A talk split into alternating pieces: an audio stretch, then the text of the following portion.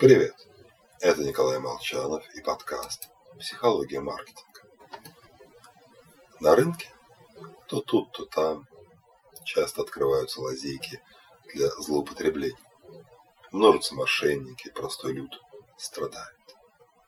Чтобы обезопасить граждан, правительство обычно учреждает какого-нибудь специального регулятора. Но по прошествии небольшого отрезка времени государственный регулирующий орган захватывают рептилоиды. Ну хорошо, возможно, не совсем рептилоиды, но суть от этого не меняется. Еще в середине прошлого века выдвинута теория захвата регулятора. Скажем, есть орган, регулирующий оборот алкоголя. Ну и кто, как вам кажется, будет чаще всего с ним общаться? Естественно, компании, производящие и торгующие алкоголем. Сотрудники, знающие специфику отрасли, будут переходить из бизнеса на госслужбу и обратно.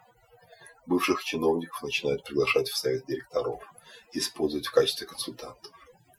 Аналогичные компании большой фармы теснее всех связаны с институтами здравоохранения.